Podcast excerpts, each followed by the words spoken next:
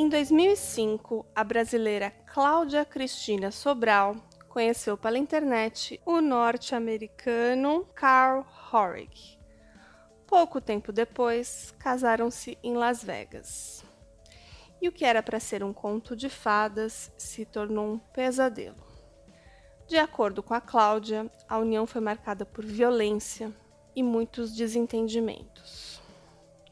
O Carl era um major da Força Aérea Norte-Americana e veterano das guerras do Afeganistão e do Iraque.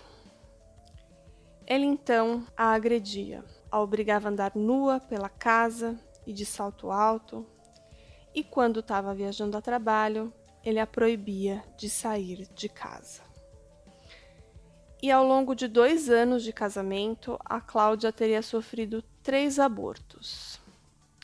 Até que um dia, em março de 2007, o Carl foi encontrado morto em sua casa. E logo em seguida, a Cláudia voltou para o Brasil.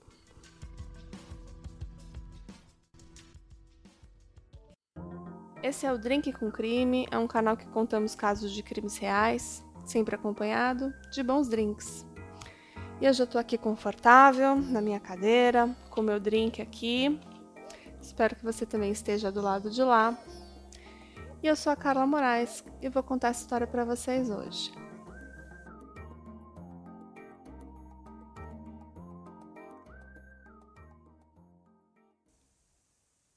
E a suspeita de homicídio qualificado logo recaiu sobre a Cláudia. E nos Estados Unidos, uma campanha por sua extradição foi iniciada. E aqui no Brasil ocorreu então uma intensa batalha judicial que teve um capítulo decisivo no começo de 2018, quando a Cláudia Cristina Sobral, na época com 53 anos, foi enviada de volta para os Estados Unidos. O avião, então fretado pelo governo americano, decolou em 17 de janeiro de 2018 de Brasília e ela foi dali direto para a cadeia, em Trumbull County Jail, na cidade de Warren, no estado de Ohio. E essa foi a primeira vez que uma pessoa nascida do Brasil foi extraditada pelo país por ter perdido a nacionalidade. E já já eu vou explicar isso para vocês. Bom, a Cláudia Horrig sempre insistiu que ela não planejava matar o seu marido, mas que ela então queria sim se suicidar, se matar. Mas a arma do crime, encontrada, contou uma outra história.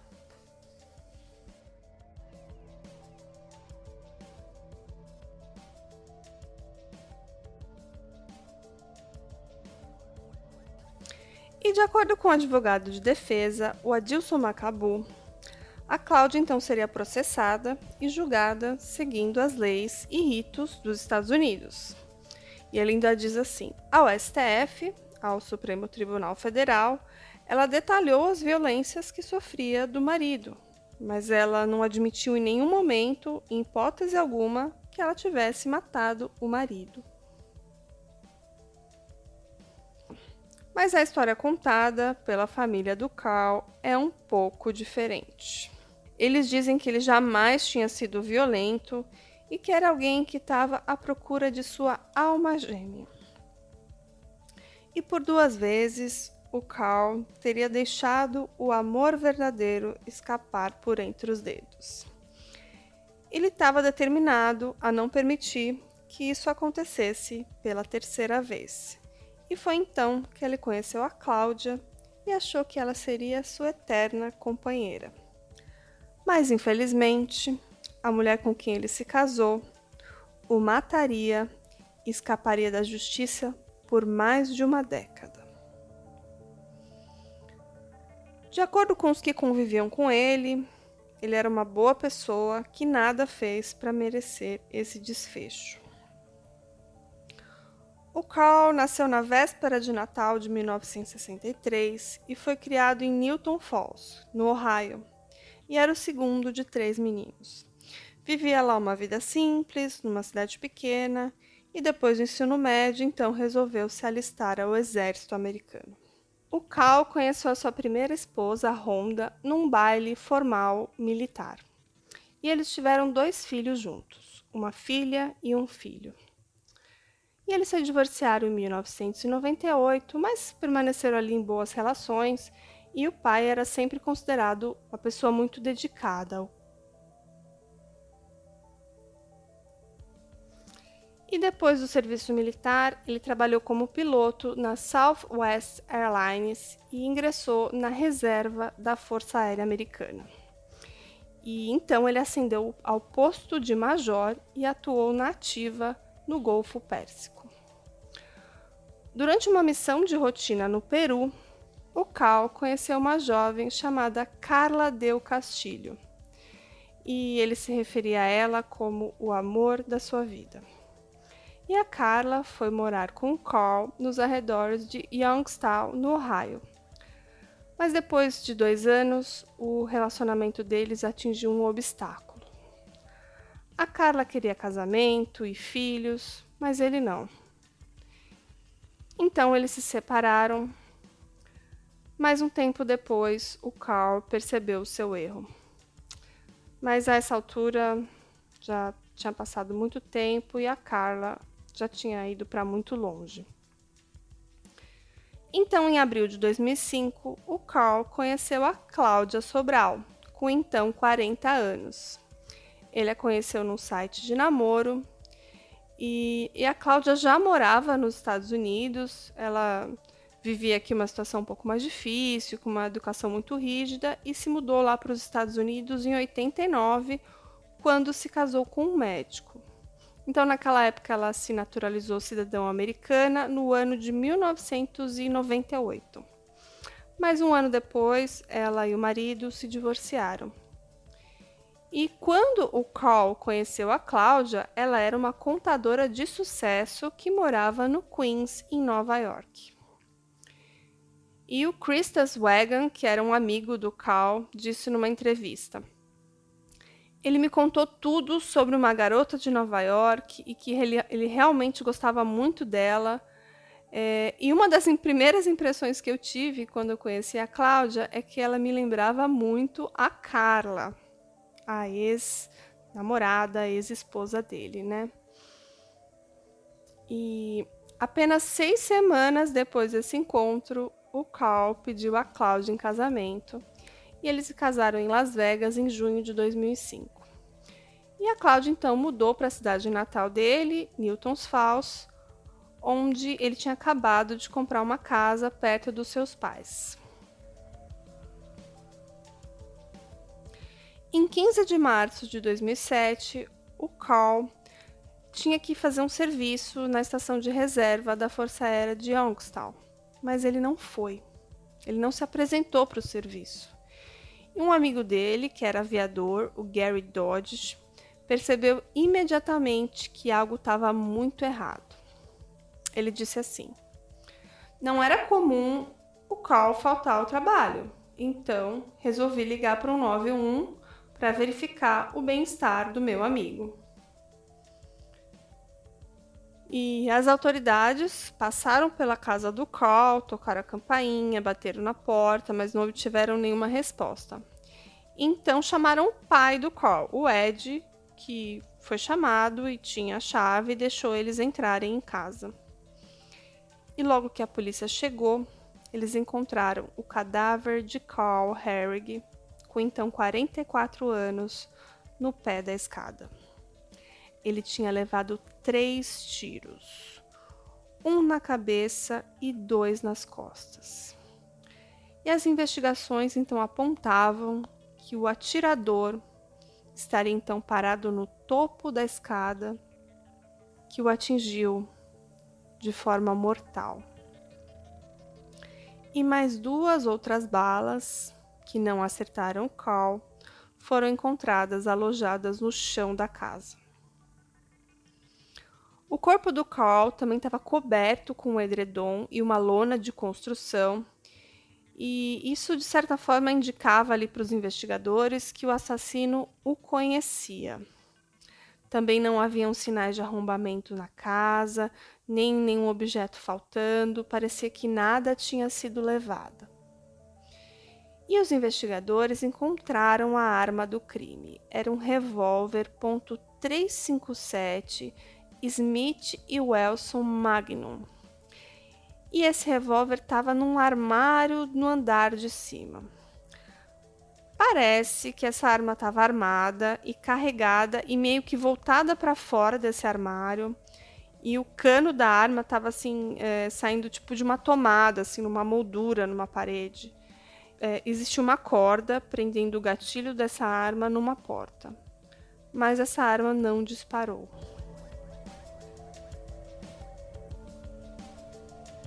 O carro do Cole estava estacionado na garagem e dentro tinha uma mala, parecia que tinha sido feita às pressas, e também o celular do Cole. Parece que isso indicava que ele talvez estava ali indo embora, tinha feito as malas, ia deixar a casa, a esposa, quando ele foi assassinado. Mas não havia ali sinal da Cláudia em casa e nem o BMW da família foi encontrado. E o Jim Thomas, que era um vizinho aposentado que morava ali ao lado da casa, disse aos investigadores que na manhã de 12 de março ele viu a Cláudia correndo pela rua. Ele disse assim: ela parecia um morcego saído do inferno. Os investigadores falaram com amigos, falaram com familiares do Carl e revelaram que o casamento deles não ia nada bem. E à medida ali que o relacionamento desmoronava, a Cláudia começava a agir de forma muito estranha. No início de 2007, a Cláudia pediu ali uma reunião de família é, juntando os parentes do Carl, é, dizendo que era uma reunião de emergência. E o Carl não sabia dessa reunião até que ele desceu lá para tomar café da manhã. E durante esse encontro, a, a Cláudia acusou o Carl de ser emocionalmente abusivo e ele, e ele queixava que ela tinha falta de vontade em ajudar nas tarefas domésticas e em e limpar a casa. E quando o assunto do divórcio então surgiu nessa reunião, a Cláudia desmaiou e se trancou no quarto da casa. Fez aquela cena. E mais tarde, naquele mesmo dia, a Cláudia então engoliu um frasco de comprimidos e saiu dirigindo com seu carro pela cidade. E mais tarde ela se envolveu num acidente de carro e foi então acusada de dirigir alcoolizada. Bom, o relacionamento não ia nada bem, eles estavam ali vivendo ali um clima super complicado, né? Uma família que estava ali desmoronando e a Cláudia muito perturbada com toda essa situação. E uma vez o Carl estava voando pela Southwest Airlines, né? Ele era piloto e ele fez uma escala na Carolina do Norte e visitou a sua ex-mulher.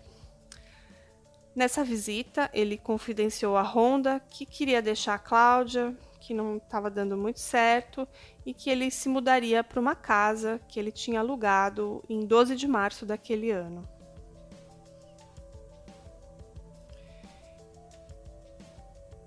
E para todos que conviviam com Cal, os entes queridos, a Cláudia era a assassina.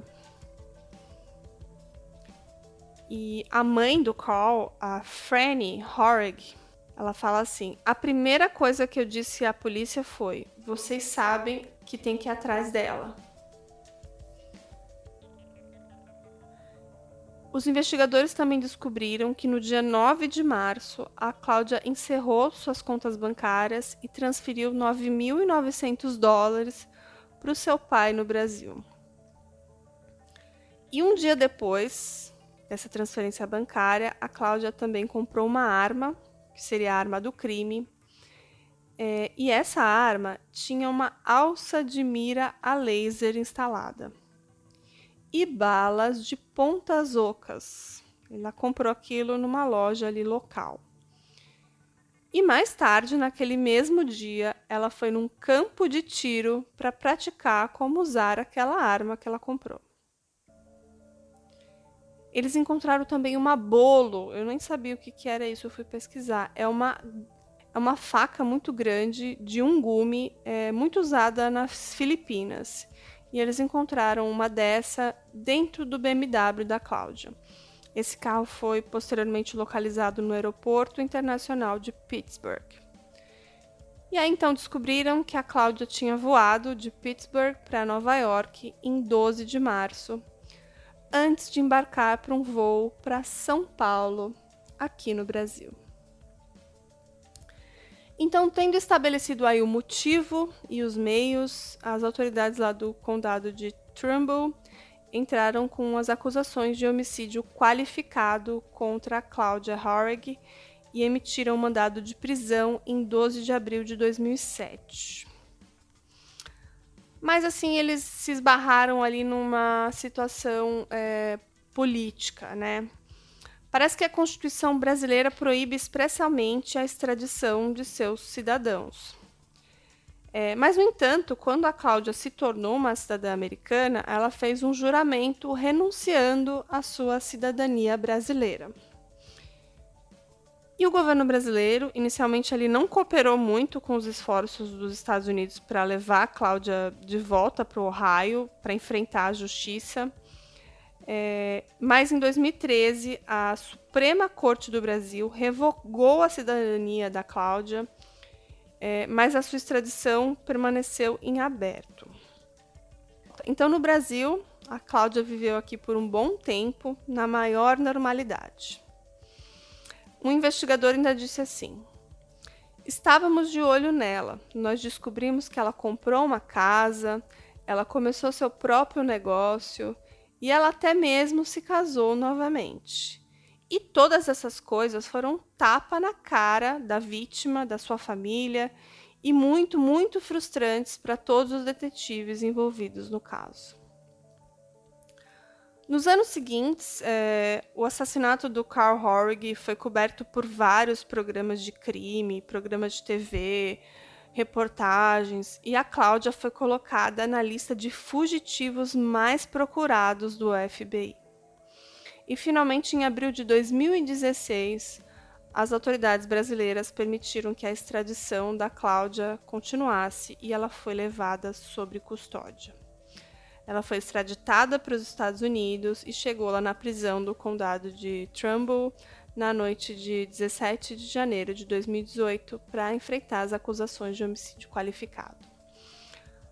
A Cláudia então confessou ter atirado no seu marido, mas ela afirmou que fez sobre muita pressão emocional. Ela disse que Carl era muito controlador, era muito abusivo e que ela teve muitos pensamentos suicidas depois de sofrer dois abortos espontâneos.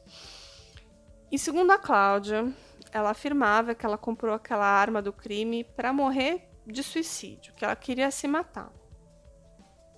E que naquela manhã, no dia 12 de maio de 2007, ela teria dito ao Carl que ela iria se matar. E, e aí ela disse que ele olhou para ela e falou assim: Ó, então já que você vai se matar, é, espera eu sair de casa e faz isso lá no, por, no porão para não respingar sangue na parede da casa.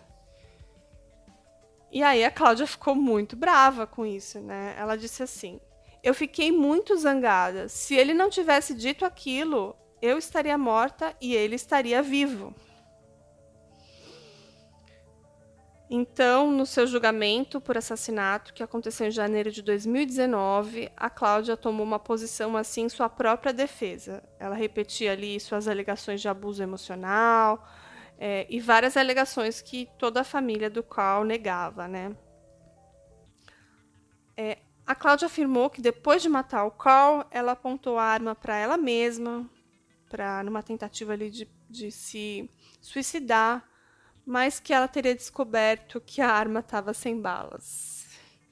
E ali, com a intenção de recarregar a arma novamente para se matar, ela teve um momento ali de lucidez e resolveu ligar para a família no Brasil. E segundo ela, a família então convenceu ela a fugir para o Brasil. Mas a própria arma do crime contradiz toda essa história. De acordo com o detetive do, do condado de Turnbull, o Mike Yanucci, ele diz assim: Obviamente, se você vai se matar, não precisa de uma arma com mira laser para atingir esse objetivo. Então, em janeiro de 2019, depois de uma busca de justiça de 12 anos depois do crime, é, eles levaram apenas três horas para o júri declarar a Cláudia culpada de homicídio qualificado. Então, ela foi condenada à prisão perpétua com possibilidade condicional após 28 anos. Então, agora com 57 anos, ela será elegível para liberdade condicional em 2044. E esse caso aí é cheio de questões polêmicas que envolvem relações internacionais, né? Então, assim, a Cláudia já morava nos Estados Unidos desde a década de 90 e por ter sido casada com um norte-americano, ela já tinha o green card e a sua licença permanente para viver e trabalhar no país. Então, ela era contadora e decidiu solicitar nacionalidade norte-americana em 99 e de acordo com dados de 2015, o Departamento de Imigração dos Estados Unidos, 10 mil brasileiros adquirem voluntariamente a nacionalidade norte-americana a cada ano, e a Cláudia tornou-se um deles. E já no Brasil, né, depois de tudo isso que aconteceu, ela foi suspeita da morte de um homem que era considerado ali um herói de guerra, então ela perdeu a nacionalidade dela em 2013 por conta de uma portaria assinada pelo então ministro eh, José Eduardo Cardoso. E o Ministério da Justiça afirmou que essa decisão foi baseada no artigo 12, parágrafo 4 da Constituição Federal, é, que essa medida é regra no caso de aquisição de outra nacionalidade. Mas ela preferia ser julgada aqui no Brasil do que lá nos Estados Unidos, porque os advogados dela sabiam que as leis aqui são mais brandas. E de acordo com Tássio Musi, ele é uma autoridade ali relacionada à extradição. Ele fez um comunicado. Na época, o governo norte-americano se comprometeu a não adotar penas além da pena máxima aplicada no Brasil, que é a de 30 anos de prisão. E ele fala assim: esse é um compromisso que já vinha sendo solicitado pela Suprema Corte Brasileira e que agora foi incorporado pela nova legislação que regula os procedimentos extradicionais no país. Então vamos ver se vocês entenderam. Ela ficou ali solta por 12 anos, fugindo da polícia, né? E viveu, ela viveu todo esse tempo no Brasil, inclusive se casou novamente. E até que aí a Cláudia foi condenada à prisão perpétua com possibilidade condicional após 28 anos e está presa lá nos Estados Unidos. Então, agora com 57, ela será elegível para a liberdade condicional, como eu falei, em 2044, quando ela estará com 80 anos. Esse é um caso interessante, né? Porque envolve uma brasileira procurada pelo FBI depois de assassinar o seu marido e fugir para o Brasil. E as informações desse caso foram do Snapper, da Oxygen, Agência Brasil IBC, Cleveland Cine e 48 Horas da CBS. Então esse é o caso da Claudia Horrig, uma mulher aí que infelizmente alegava que vivia uma vida uh, com muita violência, que o seu relacionamento não ia nada bem, mas que tomou essa atitude aí desmedida de matar e fugir para o Brasil, de matar o seu companheiro e fugir para cá. Eu vou colocar fotos desse caso lá no nosso Instagram. E se você ainda não conhece, você tem que seguir a gente lá no arroba. Também aproveita e segue a gente nas plataformas de podcast. Agora também tem um sininho lá do lado, vocês podem apertar, por exemplo, no Spotify, para quando surgir episódio novo, vocês serem notificados. Aproveita e também segue a gente lá no YouTube, também se inscreve, também ativa o sininho para receber as notificações. E hoje eu vou aproveitar e mandar alguns beijos. Eu vou mandar um beijo para Marcinha, que é a Márcia AC Santos, e ela é de Brasília, no Distrito Federal, aqui, bacharel em Direito. E eu queria mandar um abraço para ela, ela gosta muito do nosso canal. Então, Um grande abraço para ela e fica ligada aqui no nosso canal. Vou mandar um beijo também para Cacau Show, a Camila. A Camila Santos, ela diz que gosta muito do Drink com Crime. E ela mandou uma mensagem muito fofa. Ela mandou assim: Oiê, passando para dizer que você é maravilhosa, estou amando o seu podcast. Oh, eu fiquei tão feliz, ó, coraçãozinho para você, Cacau. Ela fala assim: Eu adoro o seu podcast, a voz, a roteirização, tudo. Que tenhas mais inspirações para compartilhar com a gente o teu trabalho. Ah, obrigada. Esse podcast é bem amador, mas eu faço assim tudo com muito carinho, eu pesquiso bastante para trazer casos legais para vocês. Então eu espero que vocês estejam gostando e deixa sempre o seu feedback lá no nosso Instagram, manda direct que eu sempre respondo, tá bom? Então é isso, gente, até o próximo episódio. Um grande abraço para todo mundo e tchau, tchau.